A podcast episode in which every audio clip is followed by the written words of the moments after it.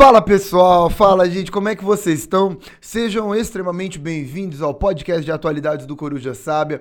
A gente está sempre ao ar com um episódio novo toda quarta-feira, 19h15, pelo YouTube e pelo Spotify do canal do Coruja Sábia. E é uma, uma delícia, é uma delícia tê-los aqui, é uma delícia fazer esse programa com meu amiguinho Pedro, é uma delícia compartilhar e falar de, sempre de assuntos leves, tranquilos, gostosos e que demonstram que a humanidade é maravilhosa, perfeita e que nunca deu nada errado. O Oi, Pedrinho. Que o caminho é a paz e a luz. O caminho é a paz e a luz. Só tem episódio assim, Só né? melhora. E só aí, melhora. mano, você tá bom? Tudo bem? Oi, gente, tudo bem? Que bom tá aqui mais uma semana. Todo mundo com essa cara de cansado, mas é o padrãozinho É o nosso. padrãozinho. Ah, não. Se É não for isso. cansado, eu não quero. Ah, não, não, não, não, não. Se não for pra trabalhar além da conta, nem assim. Ô, Ô, Gui. E aí, Pedrinho? Tá bem? Eu tô muito bem, cara. Tá bem, tô tô bem. bem. Esse, eu gosto desse clima de final de ano pra professor, É. que a gente tá assim, mais morto que vivo, tá Aham. acabado, mas eu, eu tô com. Eu, eu já começo a ter um olhinho nas férias, já começo a Sim, ter um olhinho, sim. tipo, como que vai ser a ceia de Natal, É, sabe? é aquela coisa, né? Professor de história, a gente pensa assim. Quando eu acabar a programação, que eu tô sempre atrasado. Isso, isso. Quando eu tô lá na Segunda Guerra Mundial, tá ficando bem. Quando eu tô falando de, de Vargas e JK, tá ficando É, legal. Tá dentro do Tá tempo. dentro- tá dentro tá, do tá- tempo, tá certo. é Não, isso. mas que bom. E o que, que a gente vai falar hoje, Gui? De Ó, tema hoje leve, de tranquilidade. nós- hoje, é sério. Ah. Ó, é. Bom, todo mundo que acompanha a gente aqui e todo mundo que tem a consciência do que é atualidade sabe que é sempre assunto tranquilo, Uhum. é sempre assunto legal e hoje é bem tranquilo? Ah. Hoje. Cara, hoje a gente continua a nossa série de separatismos e hoje a gente troca ideia, talvez, de um dos casos mais intensos, mais reconhecidos, mas ao mesmo tempo mais violentos, né, cara? Mais é, delicados e mais difíceis. Eu já aviso que hoje é complicado, né, cara? Hoje é. complicado. É complicado, cara, pra gente que é professor É. entender tudo isso, então acho que hoje é complicado. Mas muito interessante. Hoje É. a história de Kosovo, Uhum. e já vi gente falando Kosovo também, Kosovo, que é uma região que pertence à Sérvia, que proclamou a sua independência no ano de 2008 e de um lado, os países da OTAN, né, numa linha mais ocidental, reconhecem a independência, enquanto que a Rússia, a grande defensora da Península Balcânica, a grande, o grande país hoje que dá o suporte lá para a Sérvia, não reconhece. E é um país que passou por uma guerra violentíssima em 1999. E a região de Kosovo, que é uma região no sul da Sérvia, na Península Balcânica, que hoje tem uma, uma independência questionável, né? O termo que você usou. E que existe uma grande dificuldade, primeiro, para reconhecer essa de- independência e determinar o que hoje é Kosovo. E segundo, para entender essa história da Península Balcânica, Pedro. Sim. Que é uma loucura, uma loucura, né? Sim, é muito conflitoso, é, é muito difícil, inclusive, né? Então, é- é- esse é aquele programa que a gente costuma se perder. Pensa no seguinte, ó, eu, eu acho que tem, uma, tem uma, uma comparação interessante. Sabe quando a gente está estudando Primeira Guerra Mundial, ou vai começar a Primeira Guerra Mundial, você fala assim, ah, eu sei Primeira Guerra Mundial, teve guerra tal. Aí começa assim, ah, tem o Império Austro-Húngaro, ah, tem a Inglaterra, tem a Alemanha, tem a França, tem a Itália, tem é, o problema da gente falar sobre a questão aqui é, desse separatismo, né, do Kosovo, é justamente a quantidade de países que a gente vai falar aqui. É isso aí. E, mas tem um elemento que vai ajudar muito você que está em casa a entender, que eu acho que é o ponto né, fundamental, que você vai falar bastante disso, mas é, é bem aquela ideia de ser uma zona de fronteira, né? A- os Balcãs, a região dos Balcãs ali. Então pensa, É. o extremo sul é a Grécia. Você conhece a Grécia, porque você viu um milhão de aulas de Grécia e tal. Subiu da Grécia, então todo aquele meião que está entre o Mediterrâneo e o Mar Negro, aquilo é a região dos Balcãs. E nessa região a gente tem a fronteira entre a Europa e o mundo oriental. É. Igual a gente falou com a Turquia, que a gente vai ter muitas complicações por conta disso, a gente também vai ter pensando agora num ponto de É. vista mais ocidental, e, né? e muito legal isso que você falou, porque essa, essa região é um ponto de encontro, um ponto de ligação em vários aspectos. É, etnia é o povo eslavo, tem povo turco, tem povo albanês, né, que é o Uhum. problema aqui. É religioso. É a fronteira do catolicismo ortodoxo com o catolicismo romano. Com o E Islã. o Islã vai chegar ali. É. Então é etnia. Pensando em continente, é a passagem, é o fim da Europa, né? Entrada para África, você- entrada para a Ásia. Ásia, é. E você descer um pouquinho, está na, Na África. Então é uma, é uma região central e que, para além de tudo, é uma região que desperta muito interesse imperialista, né? Uhum. Todo mundo tem interesse naquela região, todo mundo quer se meter naquela região. Sim. E aí, Pedro, na, na, história, uma região muito boa, é, muito legal, uma região estrategicamente, geopoliticamente muito boa, não vai acontecer coisa boa ali, não, né? É. Não, não, não, não, não tem como, né? E isso desde a Idade Média, você vai contar uma história bastante repleta de, de, de coisas, justamente de interesses, né? Como é uma região ali que está entre duas regiões que sempre foram importantes de, de comércio, é, naturalmente quem domina essas regiões controla esse comércio, né? É, e aí a gente vai ter na formação dos grandes impérios a questão da do, do domínio sobre essa região. Então veja, a importância que o meu império tem porque eu consigo dominar esse território, né?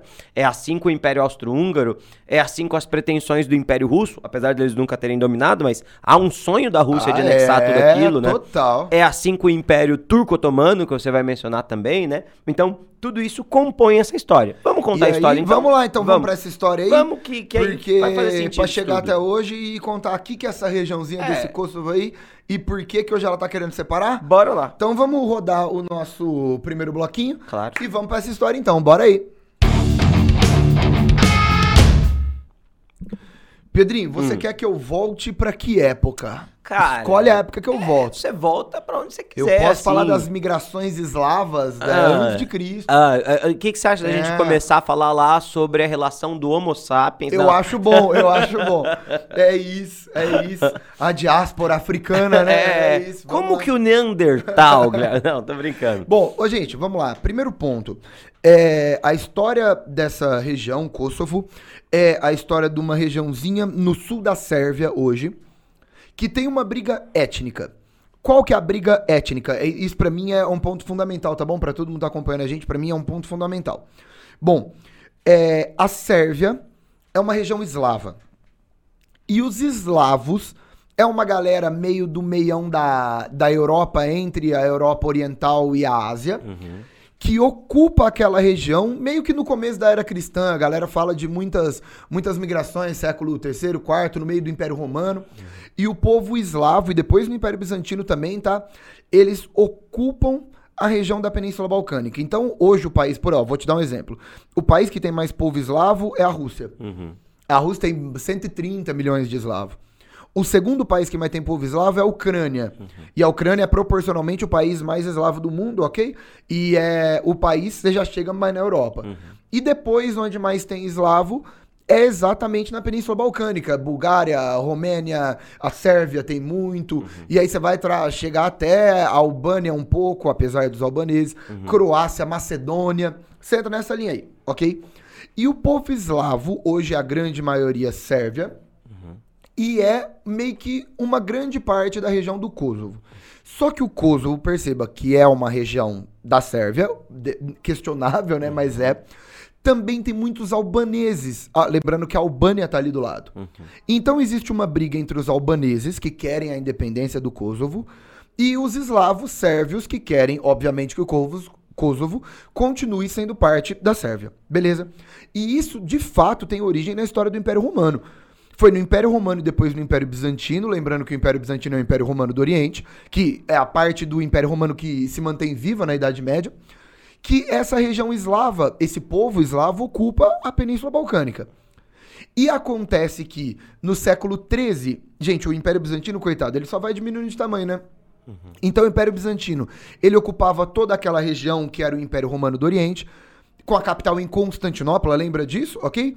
E o império vai, o império bizantino vai diminuindo de tamanho, diminuindo de tamanho, até ficar basicamente só Constantinopla, né? Fica Sim. só o meinho lá. Sim. É aí no século 13 e 14 que é formado o Império da Sérvia. E olha só que interessante, no século 14, o Império da Sérvia já dominou a região de Kosovo. Ou seja, é o domínio sérvio sobre Kosovo é medieval, tem origem medieval.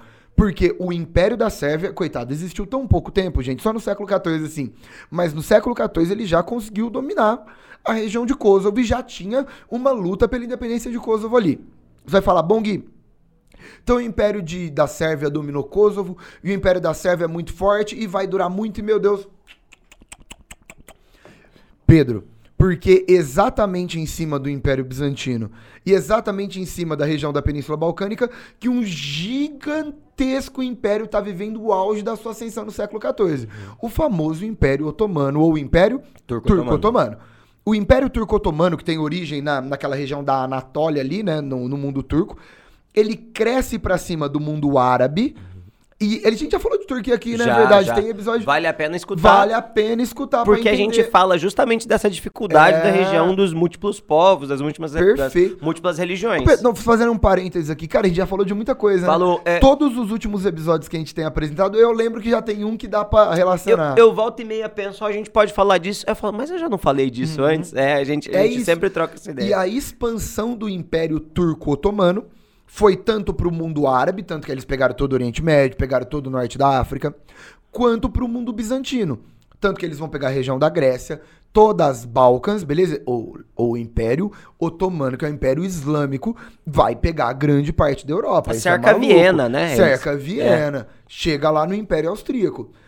E por pouco tempo, então, existe o reino da Sérvia, que já dominava Kosovo, porque daqui a pouco vira tudo Império Otomano, beleza? Então, grande parte, ô, gente, século 15, 16, 17, 18, 19, a gente tem um domínio otomano da Península Balcânica. Por 500 anos, a Península Balcânica, portanto, foi turca. Interessante isso, 500 anos é chão, né? Sim, muito 500 tempo. anos é chão? Muito tempo. Bom, acontece, vou, vou fazer esse, esse boom aí temporal, porque é isso, tem domínio otomano, por muito tempo teve muita resistência ao domínio otomano, tanto é, Pedro, que tem muita gente que fala que o motivo dessa região ser a região menos desenvolvida da Europa é o tanto de guerra que teve no contexto otomano. Aham. Porque enquanto a Inglaterra, a França conseguiu prosperar numa relativa tranquilidade, Coesão interna, né? lugares, É, é, essa região é só loucura. O- então, o Gui- isso pra mim, vai lá. E, e aí acho que, acho que é interessante pensar o fato de que, enquanto a gente tinha domínio ah, do Império Bizantino, então até, até o, o 14. 14, Aham. é, a gente tinha a Igreja Católica Ortodoxa Grega como a igreja principal ali. Com a invasão dos turco-muçulmanos, a implementação do Islã se transformou em um elemento importante. E o choque Islã e catolicismo leva muito dessas guerras ali localmente, Muito né? Uhum. dessas guerras. Então são guerras de origem religiosa, de origem étnica. Étnica, turcos versus populações eslavas, versus eslavas. populações É, albanesas. hoje, por exemplo, hoje a marca do povo eslavo é o catolicismo ortodoxo. Sim, e- Onde que tá o catolicismo ortodoxo hoje? Exatamente nos países que eu E, citei. e interessante pensar que, dada a proximidade com a Itália, também é uma quantidade de católicos apostólicos romanos. Tá bem Que tranquilo. não se dão bem nem com os católicos ortodoxos gregos, tampouco com os muçulmanos. E dentro dos muçulmanos, lá tem muçulmanos xiitas e muçulmanos sunitas, né? Curioso isso. E a gente nem começou esse episódio não, direito, né? não, não. E aí, consegue entender de onde vem a dificuldade? É, É isso. é uma região muito instável, com uma história de 500 anos de domínio otomano e de 500 anos de guerras religiosas, de guerras de libertação, né, do domínio. E é uma região que, de novo, é uma região da Europa que fazia parte de outro império, é uma região dominada, que é livre há pouco tempo, e mesmo na sua história de liberdade é uma história muito instável, e o mapa daquela região vive se alterando. Cara, eu e o Pedro a gente tava conversando aqui. É uma região da Europa que, no conceito popular do que, que é Europa, na visão que a gente tem de Europa, não é Europa, né? É uma região de guerra, de muito subdesenvolvimento, de muita pobreza, de muito refugiado. A história das Balcãs é muito difícil. Uhum. Até hoje é muito Sim, difícil. sim. Bom, continuando, gente, vamos lá. Bom, esse domínio otomano cai durante o século XIX. Por quê, gente? Vamos lá. Aí entra um monte de fator. O século XIX, a gente já falou aqui um milhão de vezes, é um século muito importante, porque é o século do boom nacionalista. Então, no século XIX, vai rolar um monte de movimento nacionalista separatista. Lembra que o século XIX é o século de primavera dos povos, é o século de unificação da Itália, é o século de unificação da Alemanha. Então, é o século que o povo eslavo vai falar: precisamos da unificação do povo eslavo. Que o povo albanês vai falar: não, precisamos da Albânia. Então, o século XIX é um boom nacionalista. Mas, ao mesmo tempo, a Europa inteira está dominada por impérios. É o que o Eric Hobsbawm chamou de Era dos Impérios. E é por isso que esses, esses impérios vão se desfacelar, vão se desmembrar.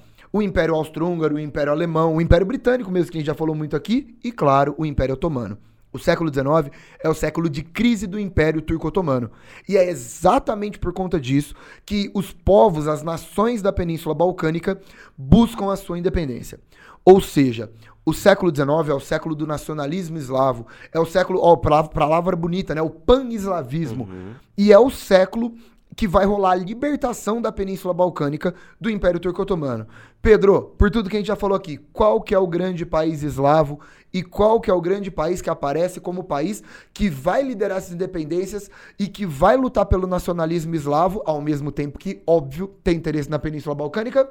A Rússia. A Rússia, a Rússia. É, o sim. grande país que a gente tem que colocar na jogada, que eu acho que é impossível pensar nessa história aqui de hoje sem colocar na jogada, é a Rússia. Uhum. Então, essa informação é importante. A Rússia é o país que mais luta pela causa eslava. Existe uma questão nacionalista de que o povo eslavo é um povo majoritariamente hoje que está na Rússia, mas é óbvio, pelo amor de Deus, que existe uma questão imperialista. A Rússia é maluca no mar Mediterrâneo, é maluca. Qual que é a melhor forma da Rússia conseguir um acesso ao mar Mediterrâneo? Uhum. Pelas Balcãs.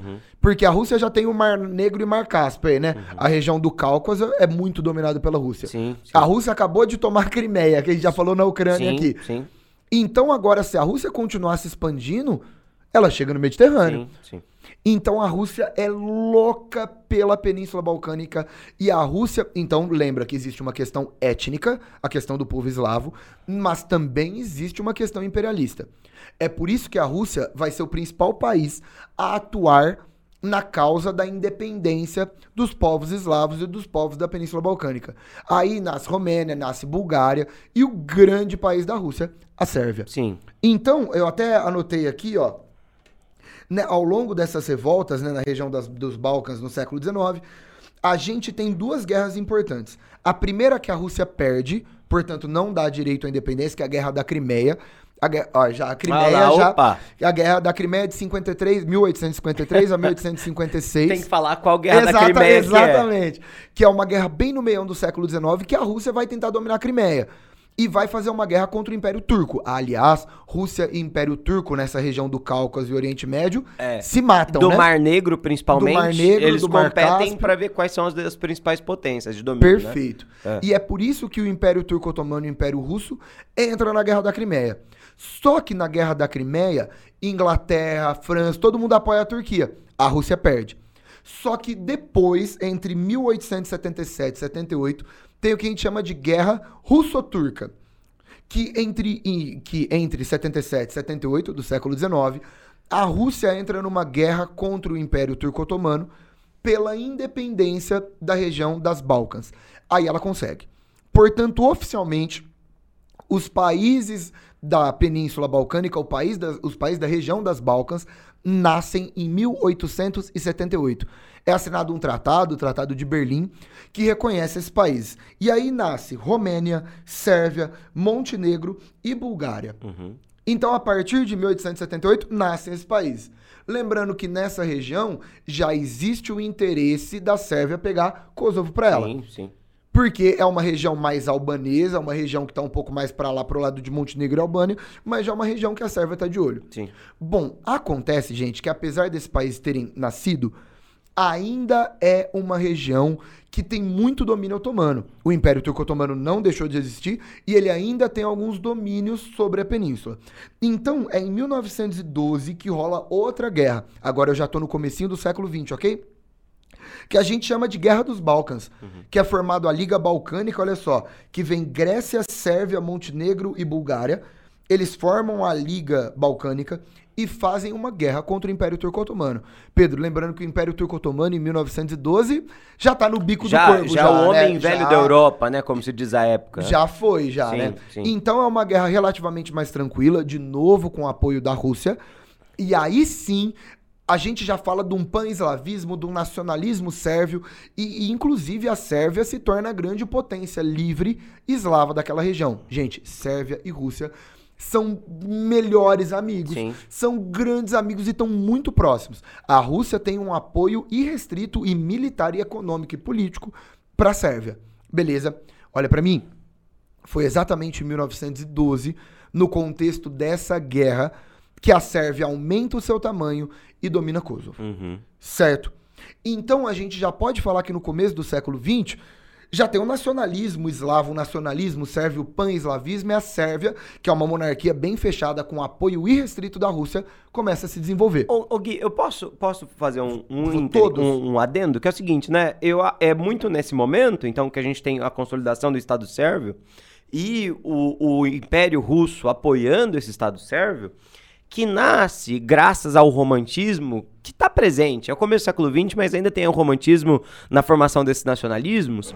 Uma ideia que é a ideia que vai articular o Estado, que você vai falar já já, nascimento da Iugoslávia, que é, é, é aquela noção de que, olha, nós todos aqui somos eslavos, apesar de nós termos elementos diferentes dentro da nossa eslavidade, e é possível a constituição de um Estado eslavo, né? E é aí, aí. É, a, vamos nós, eslavos, passarmos por cima das nossas diferenças religiosas, passarmos por cima das nossas minorias étnicas e montar um grande Estado eslavo, né? Isso é o sentimento do pan-eslavismo, o... né?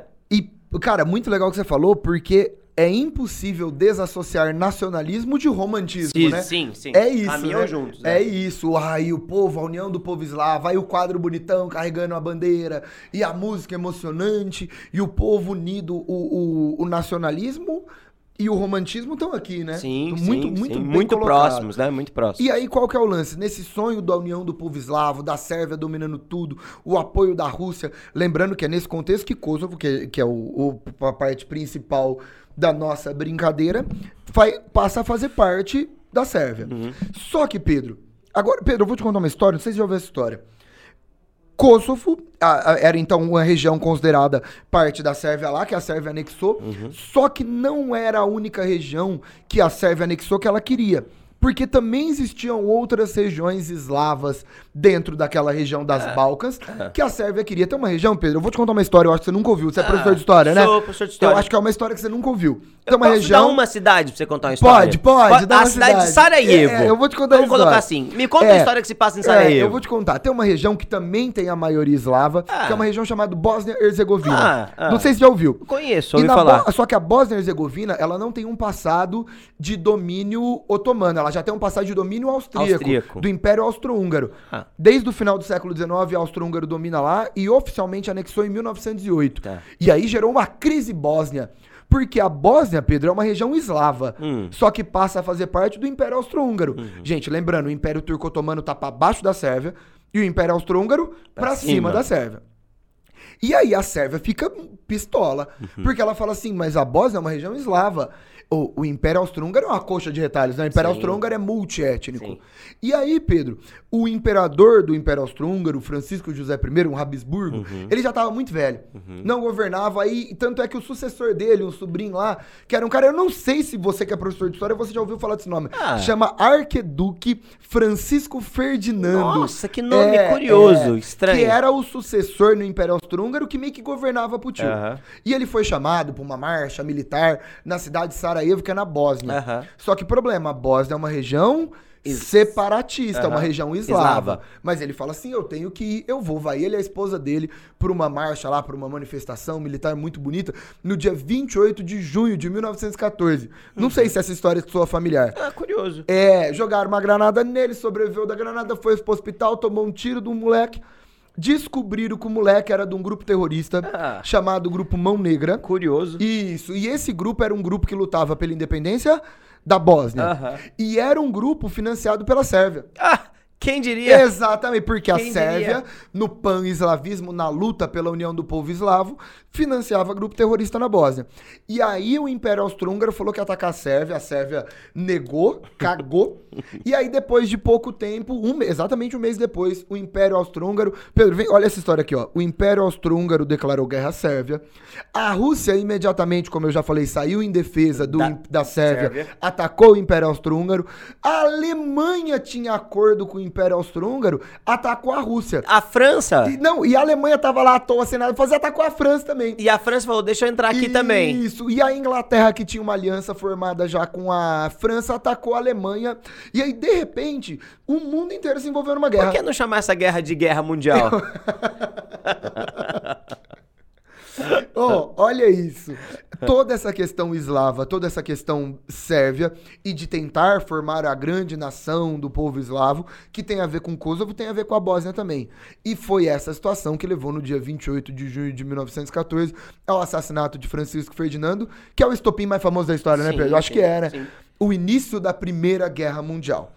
Gente, então, olha que interessante, toda essa questão que a gente está falando tem ligação com a Primeira Guerra sim, Mundial. sim. Só que, a- ao final da Primeira Guerra Mundial, tudo, tudo que a gente queria, segundo os interesses né, da, Da Sérvia, Sérvia. acontece. É, a- os sérvios são que vão dar muita sorte Muita no final das sorte. contas, é. Coitado, não tem nada a ver, mas Não, não. certo. Mas o império que ameaçava o norte, que era o Império Austro-Húngaro, E o Império do Sul, se desfazem. é isso aí. E aí eles têm a possibilidade da formação Perfeito. de um Reino Unido, né? Porque o que, que vai acontecer? No Tratado de Saint-Germain, todo o Império Austro-Húngaro se desfaz.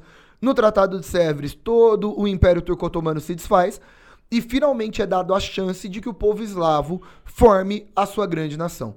Então, presta atenção. No contexto do final da Primeira Guerra Mundial, com a derrota do Império Austro-Húngaro, com a derrota da Alemanha e com a derrota do Império Turco-Otomano, finalmente o povo eslavo consegue formar a sua grande nação. Faz sentido? Tudo bem? Concordou? Então lembra que o tanto que essa história da Sérvia está entrelaçada com a Primeira Guerra Mundial. Pedro, e aí vamos lá. Vamos, eu, eu jogando a bola pra você. Tá. Em 1918 é o fim da Primeira Guerra Mundial. Em 1919 o Império Austro-Húngaro se desfaz Sim. e o povo eslavo, juntando com Kosovo, juntando com Montenegro, juntando com uma região, uma partezinha da Croácia lá que vai tomar também, juntava com Bósnia e Herzegovina, juntando com, até com um pedacinho da Bulgária e um pedacinho da Romênia, e juntando todo mundo, finalmente esse povo eslavo se junta e forma a grande nação. O sonho eslavo foi concretizado. E aí é nesse contexto que nasce um país chamado Iugoslávia. Perfeito. E a Iugoslávia é a união do povo eslavo que finalmente se juntou. Como é gostoso viver um sonho, né? agora todos os problemas estão resolvidos. Então. Uma união, um grupo forte, uma só nação, um só povo que agora pode cuidar do seu desenvolvimento pessoal. Então, agora acabou, porque é um povo unido, é a mesma etnia, é a galera junta que vai se desenvolver, que vai crescer, que vai aproveitar da paz, da industrialização, do amor, da compaixão e do, do carinho em comum entre eles. Da união Portanto, fraterna dos povos, cara. então, a partir de agora, a história da Yugoslávia é uma história só de tranquilidade. Ah, que lindo. É que é história, né? Aí não tem como ser. Eu acho que vale a pena até a gente puxar um bloco pra gente tentar falar o que vai acontecer na segunda parte. Pode só ser? piora, né? É, porque quem tá em casa tá falando assim, nossa, mas só vai ter o Guilherme falando hoje. Não, é que o Guilherme tá falando até a metade. E a, gente, a outra metade começa agora. E a outra metade é pior do que a primeira metade. Vamos botar Uma vinhetitas. Uma vinhetinha, vai lá. Pedrinho, então cheguei até aqui e eu formei um país chamado Iugoslávia. Iugoslávia, exato. Me conta a história desse país. Cara, o problema é de quando você realiza o sonho, né? É que você descobre que o seu sonho tem alguns problemas, né? Ah, você tá trabalhando e o seu sonho é ir pras férias. Você vai nas férias na praia, você esquece que tem que passar protetor solar, você se queima. Você esquece que tem trânsito na ida e na volta. Você se esquece que uma caipirinha custa 18 reais, 25 reais, 30 reais, dependendo do lugar que você tá. Enfim, esses são alguns pequenos defeitos. Conviver é uma arte difícil, tá? E aí, obviamente, a construção desse Estado ah, ah, sérvio, né? A construção dessa Iugoslávia, ela passa por uma série de problemas. Primeiro que o grande amigo dessa galera, que era o Império Russo, ele já não é mais o Império Russo. A partir de 1917, na verdade, a partir de 1921, o Império Russo se transforma na União das Repúblicas Socialistas Soviéticas, que tem um interesse muito grande, inclusive, na aliança com um povo que seja eslavo e que também abrace a ideia do socialismo, né? A Ucrânia, nessa primeira leva, já abraçou o socialismo, já compõe a União Soviética. Quando eu tenho o fortalecimento dos grupos socialistas, na Europa daquele momento, o que, que se fortalece contra os socialistas?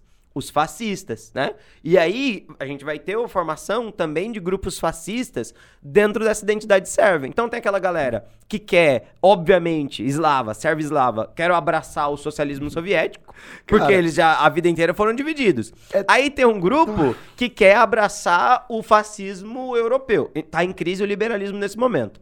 Só que o que, que a gente não pode esquecer? Que para além desses dois grupos, um pró-fascista, um pró-socialista, dentro de socialistas e fascistas temos muçulmanos, católicos ortodoxos gregos e católicos apostólicos romanos. Cara, a história é muito triste, né? é muito Porque, difícil. ai, finalmente juntamos nosso povo, agora vai dar certo. Claro que não, e- né? e- claro que não. E apesar da reunião dessa Iugoslávia, o que nós vamos encontrar na prática é uma fragmentação completa dos interesses mais uma vez. Cada um indo para um lado e a Alemanha nazista garfando uma parte e a, a União Soviética stalinista garfando outra parte. Nesse momento, vai aparecer dentro da Sérvia um grupo que vai ser o grupo principal pra gente, tá? Tem os fascistas sérvios, que a gente não vai se importar muito com eles, os, os fascistas eslavos sérvios, né? Eslavos no geral. É, e tem os socialistas é, ali eslavos. Os socialistas eslavos, eles vão formar uma espécie de guerrilha. E essa guerrilha, ela vai ser chamada de guerrilha partisana, tá? Partisano é um nome comum para as guerrilhas de esquerda na Europa. E o líder desses partisanos, que vai ganhar muito destaque ali até a Segunda Guerra Mundial, durante a Segunda Guerra Mundial, é um cara chamado Tito, tá? Iosip Broz Tito, mas todo mundo chama ele de Tito. Conforme a Segunda Guerra Mundial vai avançando, o Tito lidera esses exércitos da, da, socialistas, muito aproximado da União Soviética naquele momento, então recebendo apoio para conter as tropas, entende? E nessa contenção, o Tito acaba triunfando, quando acaba a Segunda Guerra Mundial e o nazismo decai, o Tito se instala como a figura principal de poder. Com o apoio da União Soviética, o Tito ascende ao poder e o Tito vai se transformar na figura política mais importante da história uh, da Iugoslávia. Então, de 1945 até 1900 uh, ah, e cadê a data? 1980, o Tito controla essa Iugoslávia. De 45 a 80. É. Democrático, né? Democrático, de, de né? Fato, Teve eleição, né? De fato, como presidente a partir de 53, mas como primeiro-ministro desde 45. E com uma característica muito forte vinculada a esse militarismo dele, muito forte, com um braço de ferro segurando essas tentativas locais, mas mais interessante. Pensando que o Estado, a, a, a Iugoslávia que ele dirige, é um Estado étnico. Então, existe uma etnia, que é a etnia eslava.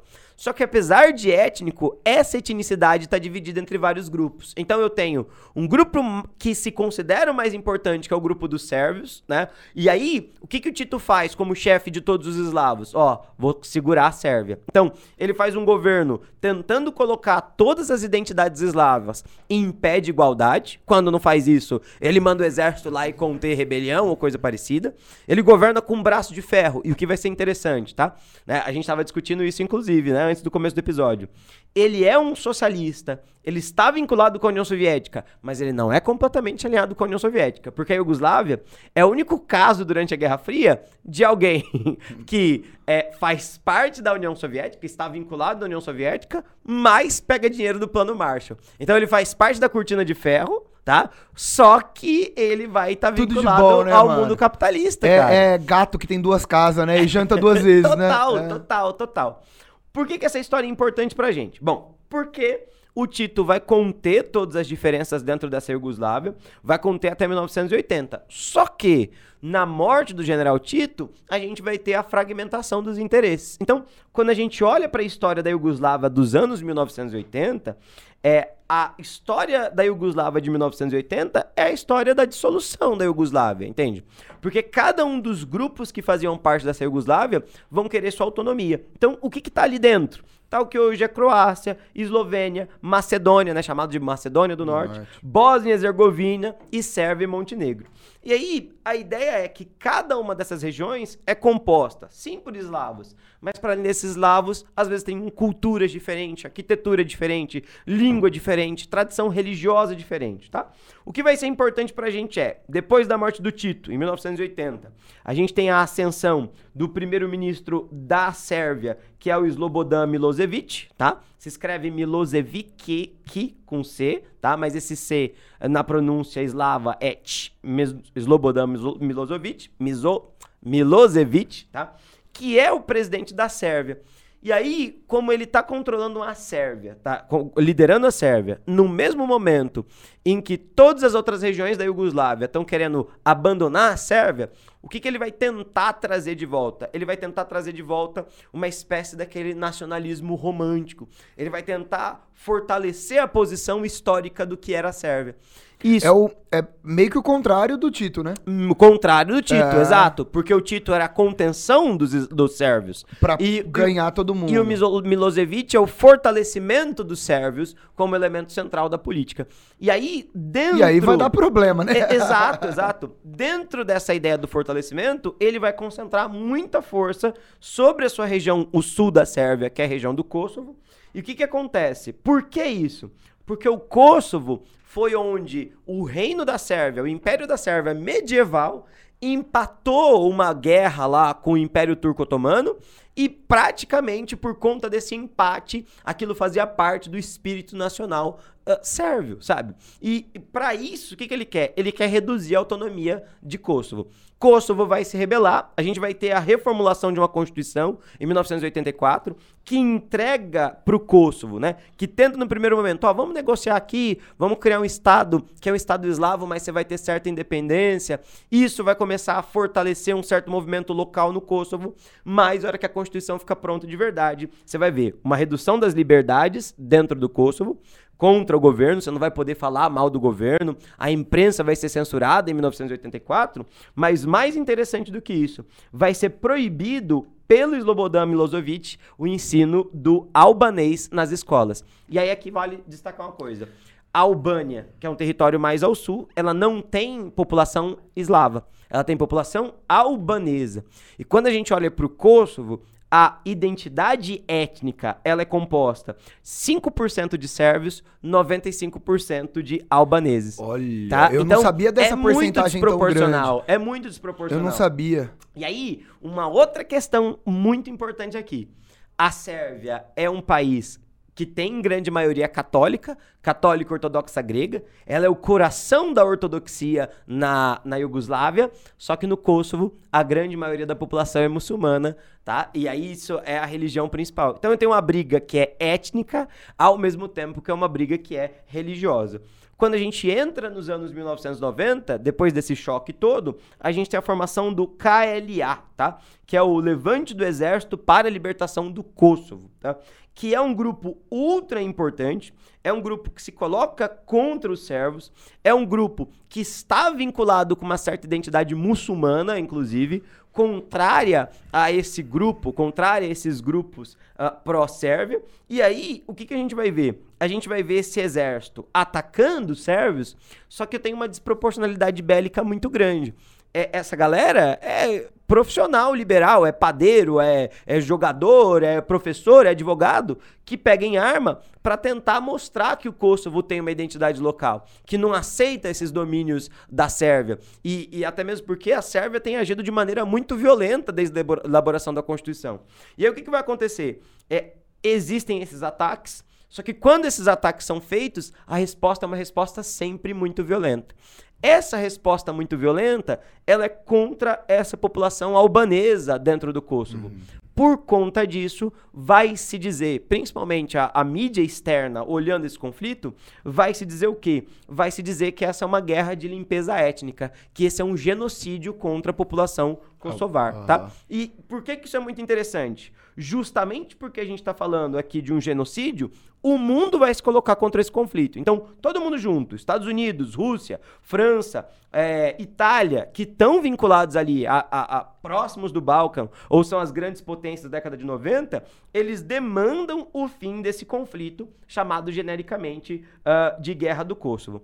É, nesse momento, parece que a guerra vai arrefecer. Então, ali, a gente está em 1990, parece que a guerra vai dar uma diminuída. Só que acontece o chamado massacre de Rochak, tá? Rochak é Rokak.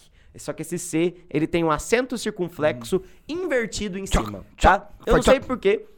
Eu queria saber como chama o acento circunflexo invertido. É uma coisa bizarra. Pode mas ser é... acento circunflexo invertido, né? Parece, parece. Parece, eu chuto esse nome. No lugar de chapéuzinho é um Vzinho em cima de você. E aí, okay. o que, que é esse massacre de Rochak? Rochak era uma cidade kosovar, com a população kosovar muito grande. O exército da Sérvia vai nessa cidade, pega 40 homens, leva esses 40 homens no topo de uma montanha e executa os 40.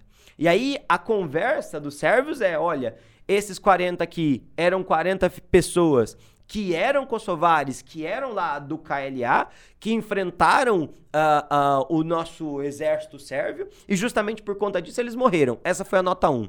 E aí a galera falou assim, a, o pessoal do, do Kosovo falou, não, aqueles 40 eram homens trabalhadores aqui, eles não tinham nada a ver com a guerra. E aí a Sérvia emitiu uma segunda nota, falou assim, não, quem matou os 40 homens inocentes foi o pessoal do KLA, não foi o Ué. exército da Sérvia. Ué. E aí isso cria um, uma tensão, uma tensão né? gigante. E uma revolta também, pelo amor sim, de Deus, né? Sim, é justamente nesse momento que os Estados Unidos vão querer interferir. Os Estados Unidos acionam o Conselho de Segurança é, da ONU. A OTAN vai com tudo, né? Exatamente. É. Aciona o Conselho de Segurança da ONU. Isso por quê? Da onde que vem essa ação? Vem da guerra da Bósnia-Herzegovina, tá? Pouco tempo antes tinha acontecido a guerra da Bósnia-Herzegovina, no processo de dissolução da Iugoslávia. É, demorou-se muito para se agir e muitas pessoas da Bósnia e Herzegovina acabaram falecendo. Então a ideia da OTAN aqui é: nós vamos agir, nós vamos intervir, nós vamos entrar lá e vamos fazer alguma coisa. Eles acionam o Conselho de Segurança, só que a Rússia, que a União Soviética, não, é, Rússia, não, Rússia já, é 1990, a Rússia que tem poder de veto fala: não, não, essa situação não é uma situação para a OTAN intervir, porque está dentro de uma área de influência da Rússia. Só que. É, no final das contas, a Rússia não é tão contra. Não, não. No momento de tensão, o que, que vai acontecer? Mesmo desobedecendo o Conselho de Segurança da ONU, mesmo desobedecendo tudo que estava se determinado pela diplomacia, a OTAN age contra a Sérvia. Tá? Em 99, né? Essa é uma guerra que começa em 1998 ah. e vai até 1999. 99. De julho até. É, de julho de 98 até a primeira metade de 1999, uhum. tá? E aí é uma guerra ultra violenta. É uma guerra com 500 mil mortos. Cara, cara. a gente tava vendo, é, a gente tava conversando aqui antes, né, do, de gravar, sobre as fotos porque aquela foto, cara, de novo, com a nossa visão, é. a nossa visão é romântica e errada é. sobre o que é Europa, é, né? É. Cara, você olha para aquilo lá, você fala, mano, eu tô onde? É. Eu tô, mano, no, no, no, pensando numa linha bem preconceituosa, né? Meu Deus, é um lugar da África, é um lugar do Sudeste Asiático. Do Oriente Médio, é, né? É, na Venezuela. É, Não, é, parça, você tá, na, você tá na Europa. Mas, mas, de novo, né? Essa ideia, as pessoas têm, ah, não, mas o mundo que eu tenho eternamente sem. Não pouco tempo atrás, estava tudo em guerra, né? Pouco, é, e esse é um caso terrível tudo. de uma guerra. 500 mil mortos num conflito. Assim. Cara, e, e, entrando no século XXI, né? É, que horror. É. E aí o que, que vai ser muito doido? Muito doido que o exército da Sérvia vai se concentrar em matar a população uh, de Kosovo.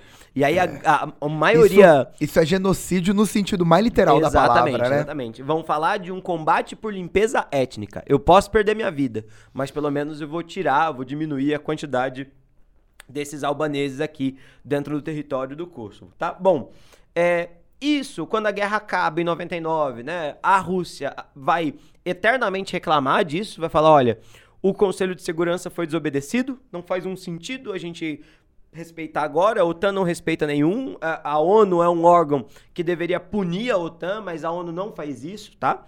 E aí o que acontece? Em 2001, 2008, perdão, o Kosovo passa uma, um, um plebiscito para ver uma consulta pública é, quem aceita ou quem não aceita a independência do Kosovo, e aí há uma maioria da população kosovar que vota pela sua própria independência. Só que, olha o que é curioso, é, a Rússia, nesse momento, vai dizer: olha, é, a gente acabado de sair do conflito, tinham muitos servos que estavam fora do Kosovo, essa votação não vale, essa votação não faz sentido acontecer, essa votação precisa ser feita em outra circunstância, ela foi liderada pela galera do Kosovo, claramente o pessoal do Kosovo é, é roubou. Só que os Estados Unidos, que tinham intervido no conflito, falou: não, reconheça a independência agora. o Kosovo está independente. E a OTAN vai junto, né? É, principalmente a Inglaterra e a Alemanha. Claro que a Turquia jamais apoiaria. É, a França é, vai rapidinho, é, né? Rapidinho. E aí a ideia é: ó, nós estamos aqui dentro falando. O Kosovo, desse momento em diante, é um é independente. E aí, a gente falou disso agora há pouco, né? É, é, o que, que vai ter, já, já, só pra gente voltar, só pra concluir essa ideia. O que, que é muito interessante? É, hoje, né, quando a gente tem ali a questão da, da Ucrânia, a Rússia fez a mesma coisa que os Estados Unidos fez, que é passar ali um plebiscito, o plebiscito da maioria para o caso a russo, e aí a Rússia vai falar o seguinte, ó, então eu sou obrigado a respeitar a independência do Kosovo, que eu falei que estava tudo errado, e vocês não vão respeitar a independência da Ucrânia, né? Então você tem essa, esse paralelo. A questão da Ucrânia hoje, a questão das invasões russas na Ucrânia, tem bastante a ver na memória ou na cabeça da política como uma resposta da Rússia a isso que aconteceu na, na, no Kosovo, certo? Que louco, né? E é interessante notar também que a ONU não reconhece porque a Rússia tem poder de veto, sim, né? Sim, sim. Então, hoje, pensar o reconhecimento da ONU, o Kosovo não tem. Porque é. se a Rússia tem um poder de veto, ela é. já votou não, né? O, e acabou. O, o, Brasil, historicamente, como um país com boas relações com a Rússia, é. não reconhece também a independência do Kosovo, tampouco a Argentina. É isso, né? Quem, cara, quem reconhece muito Europa Ocidental, os Estados Unidos, é, né? OTAN, Canadá, é, OTAN, é, isso. É, isso. Enquanto que do lado do lado oriental, mais pró-Rússia, né? Você não tem um reconhecimento. E todos os separatistas não reconhecem, tá? Por exemplo, É. né? A, a, a, a Espanha, que tem um problema grave de separatismo, não reconhece. É, claro, É um né? Imagina, caso, é. imagina reconhecer. né? É, é. Ah, reconheço, mas aqui não. É, é. E, e é louco essa situação. Agora, acho que finalizando as Aham. nossas ideias.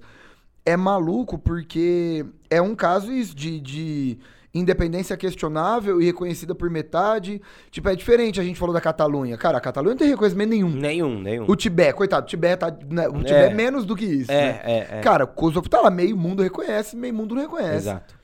E, e aí, como que a gente trata isso, né? Cara, E- é- Ou seja, é uma questão extremamente aberta. Muito diferente da Catalunha. Cara, se eu for pra Catalunha, eu sei que eu tô na Espanha. É, Eu sei que eu tô na Espanha. É. Se eu for pro Tibete, eu sei que eu tô na China. é. Cara, você vai pro Kosovo. É, é, Eu acho que a gente não vai, né? Mas é assim. eu- interessante, é interessante pensar, né, Gui, agora, é, como que desde o começo do ano, de tudo aquilo que a gente falou aqui, muitas vezes o tema central é reconhecimento, né? É. Não é? Porque pensando em política, geopolítica internacional, atu- atualidade é o que define que tanto você é livre você não é. É. E é maluco, é, fazendo um comentário até nessa linha humanitária, o tanto que essas pequenas regiões, cara, elas, elas se ferram em cima de uma influência gigante. né? Gigantes, é. Cara, a história do Kosovo, no final das contas, quase como a história Rússia e Estados Unidos. É, mas é o que a gente vai É, ver no Líbano, na Isso. Síria, né? E essa galera se mata, cara. Você tá É. falando de 500 mil. Ou meio milhão de pessoas morreram em cima disso. É. Qual que é o significado disso, né? É. E, e- e terminando com a ideia de que ainda é uma área muito instável, ainda é uma área muito perigosa, tá? Hoje, cara, é, é a pior região da Europa. A gente fala muito aí o leste europeu. O leste europeu pode não ter tido um desenvolvimento industrial Uhum. como o ocidente. Mas, cara, você vai pra Viena hoje, tá tranquilo. Você vai pra Polônia, tá tranquilo. Uhum. Cara, a região da Sérvia não tá tranquila. A história da Bósnia não é tranquila. Diz que é muito perigoso, inclusive, É. ali, é, é, é, acidentes ali na fronteira do Kosovo com, com a Sérvia até hoje, é, de gente que coloca bandeira. Então, as cidades fronteira, É. ah, o cara coloca a bandeira da Sérvia de um lado, o cara coloca a bandeira do Kosovo do outro. Vai. Político assassinado, sabe? Uma coisa muito grave, assim. Feia. Muito grave. Feia. Cara, interessantíssimo, né? Interessantíssimo. Interessantíssimo. Então fica aí aberto a questão do Kosovo. É. Vamos ver É se algum muito- dia. E muito legal ver como Muito. que isso dançou na história, assim, né? Muito, muito. É, é- é- eu Cara, particularmente... das histórias mais interessantes que a o gente que já eu contou mais aqui. gosto do nosso podcast, o que eu mais gosto de gravar o podcast, é como que a gente consegue pegar uma história que tá completamente fora do que a gente pensa de história geral. Claro, é- essa matéria tá muito mais na geografia do que na história. E como que a história geral que a gente conhece dança no meio dessa história, né? É. Então, tipo, a Constantinopla tá ali. É. A queda de Constantinopla tá ali. É. O Império Bizantino tá ali.